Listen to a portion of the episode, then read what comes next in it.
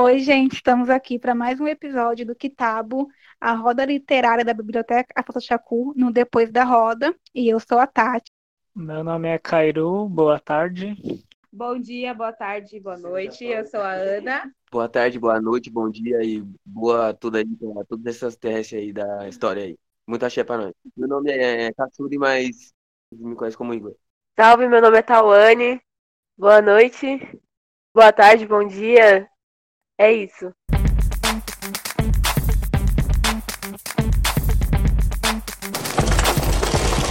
Kitabo, a roda literária do Depois da Roda.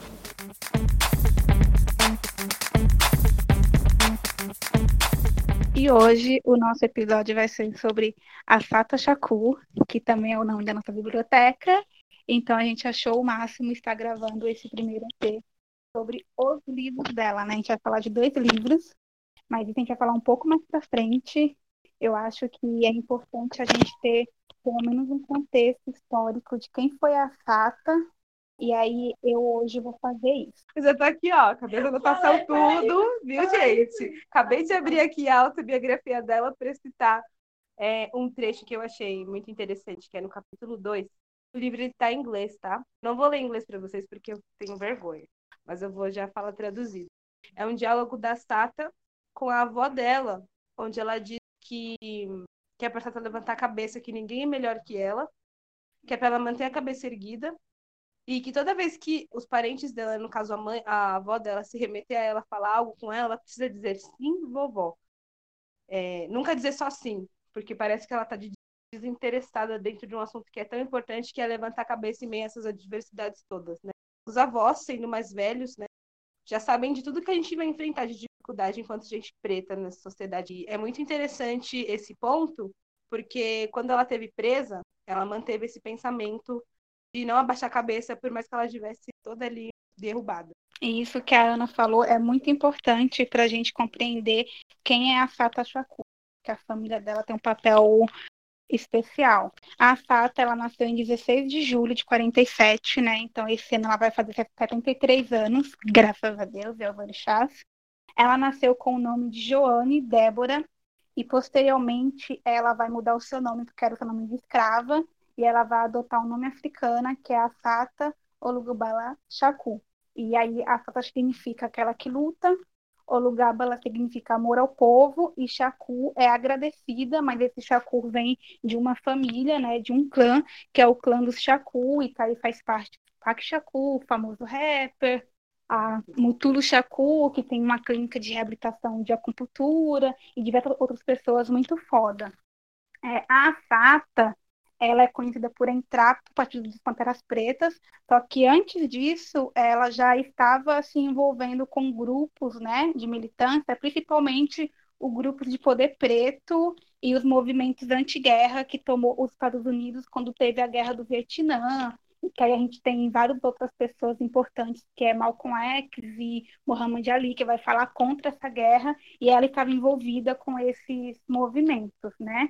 Ela também era uma pessoa que estava envolvida em movimentos estudantis, então ela vai fazer uma série de protestos para exigir que tenha mais professores negros em faculdades, em escolas. E aí ela se junta ao Partido dos Panteras Pretas, que é como muita gente conhece ela, e dentro desse partido, né, que é onde ela faz a militância, ela fica muito próxima dos Panteras, que ficou conhecido como os Panteras 21, que foram panteras que foram presos, né, que foram forjados pela Justiça dos Estados Unidos, né, pela polícia, pelos porcos, como eles se referiam a eles, por tentar dinamitar, né, explodir um departamento da polícia. Então, ela vai ficar muito próximo de, desses Panteras 21, que depois vira Panteras 13 e tudo mais. Quando ela deixa o Pantera Preta, né, os Panteras Pretas que ela deixa, ela vai se juntar ao movimento de exército de libertação negra, né? E para esse movimento ela vai ser descrita como a alma, como a mãe do movimento, e esse é um movimento de luta armada pela libertação dos pretos, né? E eles escolheram o aniversário do Malcolm X para eles fazerem a primeira ação deles, e essa ação foi fazer um ataque, né?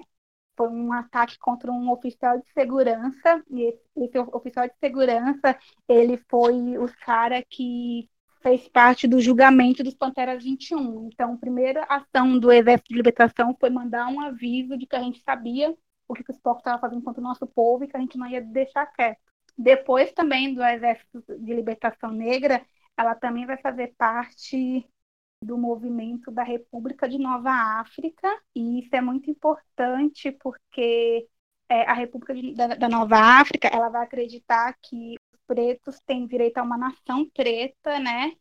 E vai pensar em como criar isso. Então, eles entendiam que, que a região da área do sul mesmo, que a Carolina do Sul, Geórgia, Alabama, né? Ó, Alabama, Mississippi, Louisiana, Beyoncé, né? Aborda bastante. Eles acreditam que essa área deveria ser a, a área dos pretos para construir uma nação independente da supremacia branca, da América e tudo mais. Eles têm vários modelos políticos, né? Principalmente econômico, que era baseado no sistema Ujama, que o Juros Nyerere vai falar para gente, que é um conceito baseado em em comunidades africanas, né, de comunalismo e tudo mais, e é bem interessante entender que ela faz parte desses movimentos. E aí, quando a gente entende isso, a gente consegue entender um pouco melhor os escritos dela e por que, que a família, como a Ana disse, teve um papel crucial para essa formação. Então, esse livro é um livro muito interessante é, e desde já agradecer pelo pessoal que produziu ele, que é da organização Real Será Morto e Quilombo X.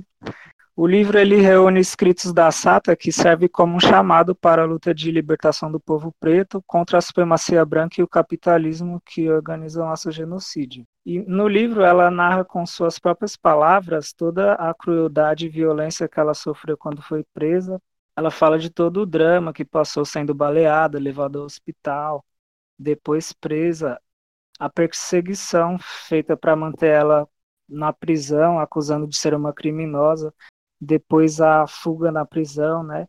O exílio para outro país, vivendo em Cuba, distante da família. Então, o, é um livro interessante que traz uma crítica ao sistema prisional enquanto um projeto de genocídio do povo preto, é uma crítica ao judiciário racista, a forma como as grandes empresas privadas atuam para lucrar no sistema prisional. E é um livro muito interessante para pensar tudo isso. Nesse livro também ela se mostra ser uma pessoa muito espiritual, ligada à cultura africana.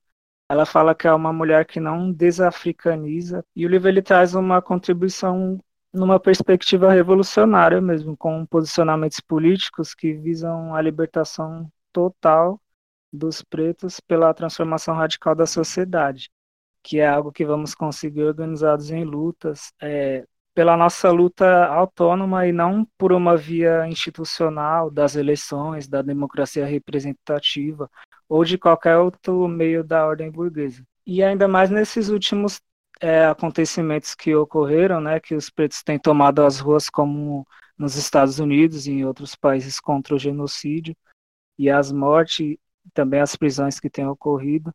Então é um livro que vai contribuir muito nesse sentido.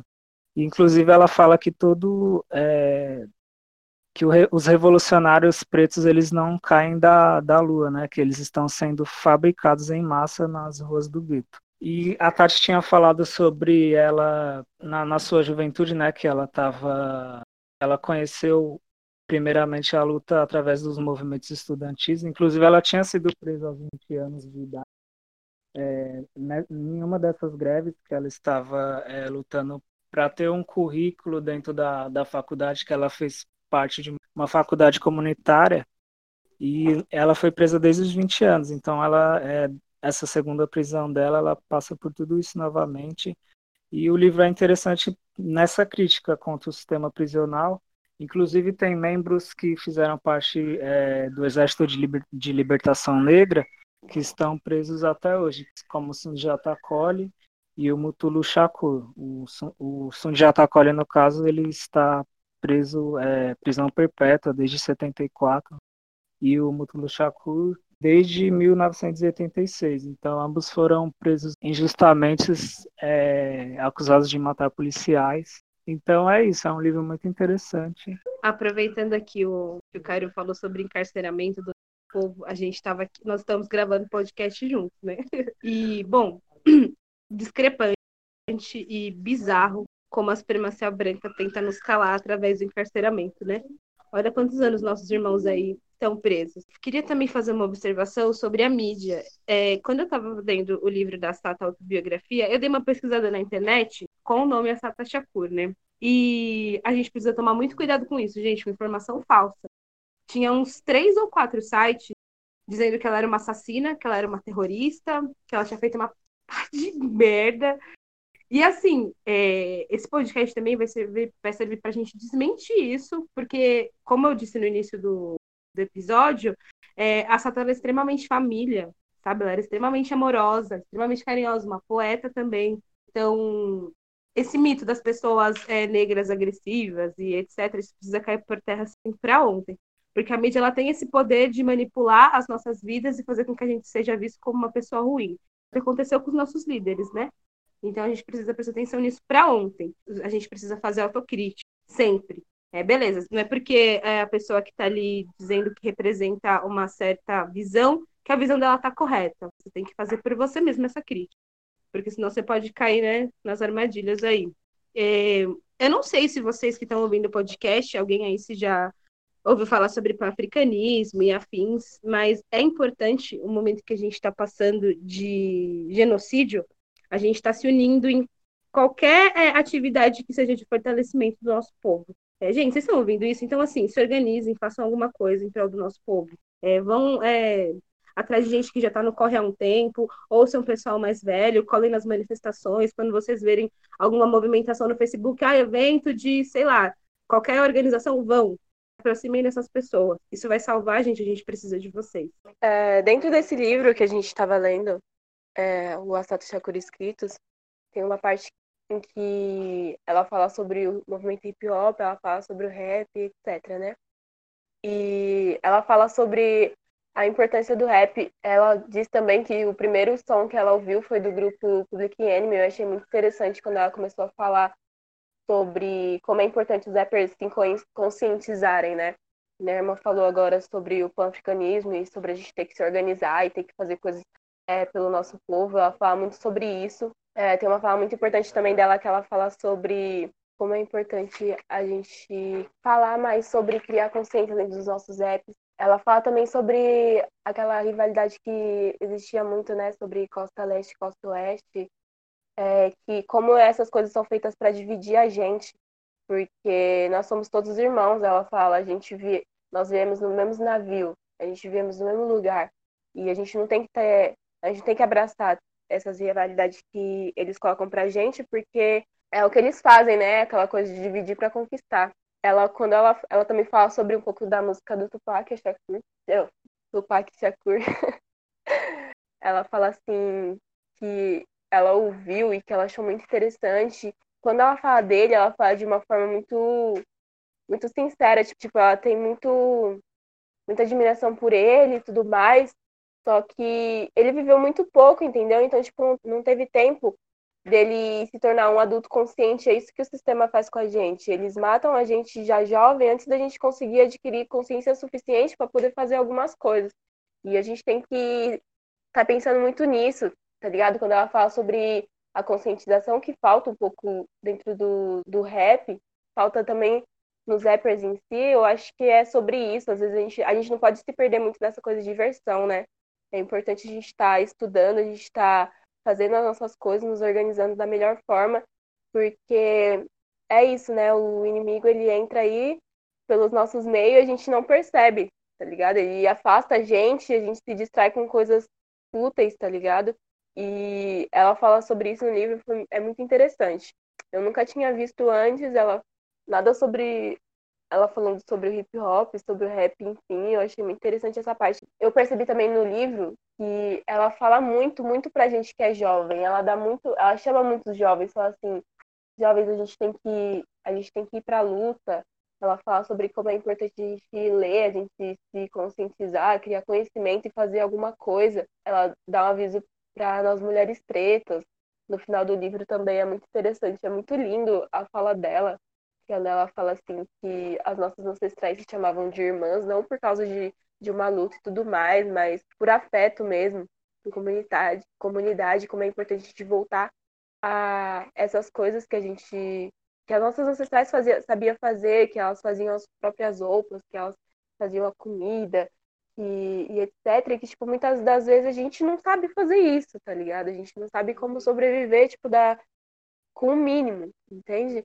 Ela faz muitas chamadas interessantes, o, ela fala de uma forma muito acessível, uma coisa que eu achei muito interessante, muito.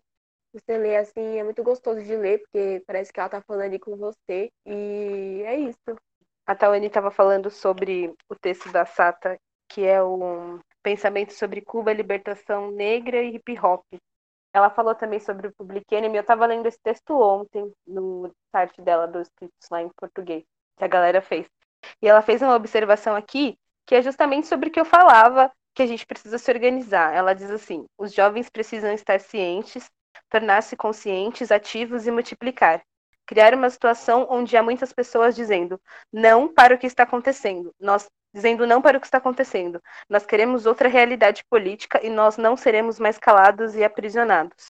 Ativismo é um modo de vida. Você pode escolher ser mais uma engrenagem do sistema, mas você precisa entender que esse sistema não vai te beneficiar. E é isso, família. Enquanto a gente não entender que a gente é africano em diáspora, que esse país, que esse país, que esse sistema, ele não gosta da gente, ele não quer que a gente avance em termo algum, em lugar nenhum, que eu não preciso ficar brigando com meu irmão porque a gente pensa diferente, porque a gente tem uma religião diferente, sendo que a gente precisa entender que a gente, enquanto preto, é o mesmo BO para todos, não muda nada. Então vamos se organizar, né? Que o sistema não quer a gente vivo. Vamos fazer alguma coisa.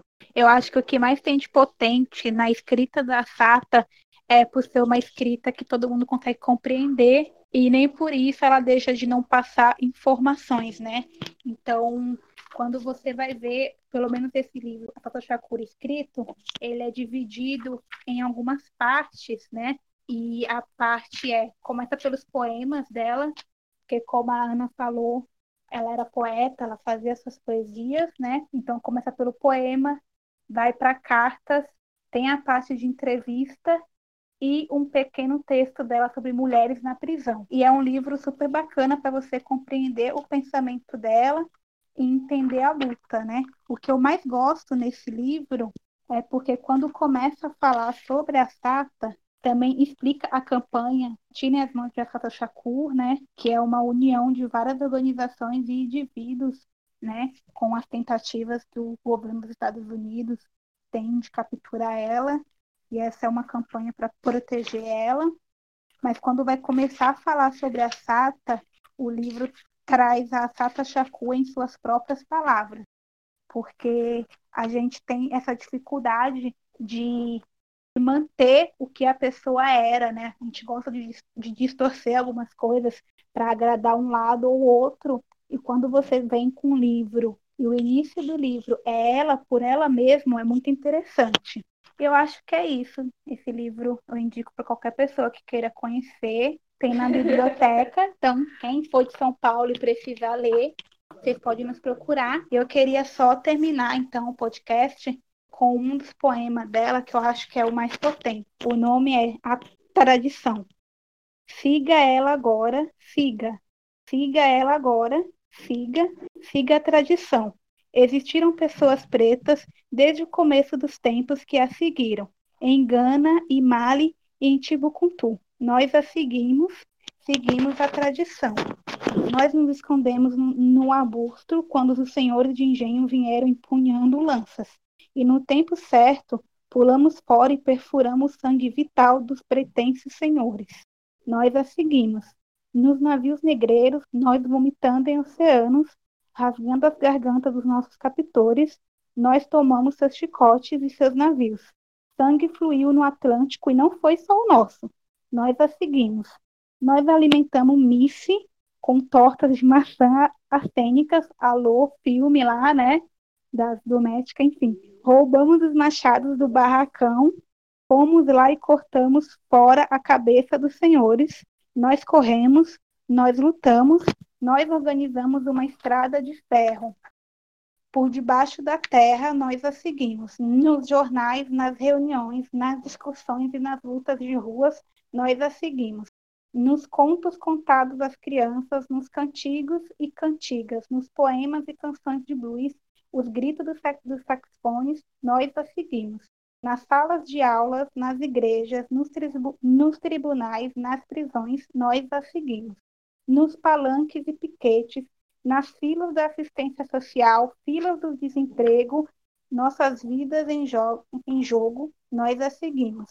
Nas manifestações e cultos coletivos, nas marchas e travamentos de ruas, nós a seguimos. Nas noites frias de Missouri, espingardas enferrujadas contra a multidão de pessoas, nas ruas em chamas do Brooklyn, jogando pedra contra rifles, nós a seguimos. Contra jatos de água e bulldogs, contra cacetetes e balas, contra tanques e gás de pimenta, agulhas e forcas, bombas e controle de natalidade, nós a seguimos. Em Selma e São João, Moçambique, Mississippi, no Brasil e em Boston, nós a seguimos. Entre as mentiras e os vendidos, os erros e a loucura, entre a dor e a fome e a frustração, nós a seguimos. Seguimos a tradição, seguimos uma forte tradição, seguimos uma orgulhosa tradição, seguimos a tradição preta. Siga, transmita para suas crianças, transmita. Siga, siga ela agora e siga para a liberdade. É, então, gente, a Tati restou o poema da Sata que é forte, tremendamente forte. Como eu disse no início, ela era uma poetisa incrível. Tem algumas coisas dela na internet, se vocês derem uma procurada com cuidado, família, vocês vão encontrar. Essa Tasha Cura em português, real. O blog foi onde eu li o texto que eu falei sobre Cuba, libertação negra e hip hop. E, então a gente vai finalizando por aqui. Próximo episódio a gente está pensando numa leitura incrível já para trazer para vocês também umas reflexões sobre algum outro autor importante preto. É, a gente agradece muito pelo tempo de vocês por terem ouvido aqui, parado para nos ouvir. É muito importante falar sobre nossos mais velhos, sobre quem foi importante na luta, porque tem muita gente incrível que as pessoas não dão atenção. E eu acredito que a Sata seja uma delas, porque eu, por exemplo, só fui conhecer a Sata quando conheci a biblioteca. Então, precisamos falar sobre a Sata Shakur. É isso, assim, eu me despeço, eu sou a Ana. Desejo aí é, muita axé para vocês, muita luz, e a gente vai trocando. the whole uh, liberation of oppressed people in the United States had to do not with climbing up some ladder to success, not for asking to be just like Rockefeller or just like DuPont or just like Ford, because that, that would only continue the oppression and exploitation of oppressed people in the United States and specifically African people born and raised in the United States. Socialism is an integral part of building social justice on this planet. The condition of my people, my history, was very much connected with other oppressed people, and I began to see that the same foot that was on the necks of the Vietnam, Vietnamese people, that was on the necks of all oppressed people on the planet was the same foot that was on my neck. And so I began to understand that imperialism has to go. It is a poison that is killing people all over this world. The priorities of this planet have to be completely changed. And instead of profits, instead of uh, policies that destroy the earth, that destroy the water, that destroy human beings. I believe a policy that protects people, that makes people live in a, a community, a world community. That's what I believe. That's my basic political commitment at this moment. Esse podcast foi editado por Hector Souza.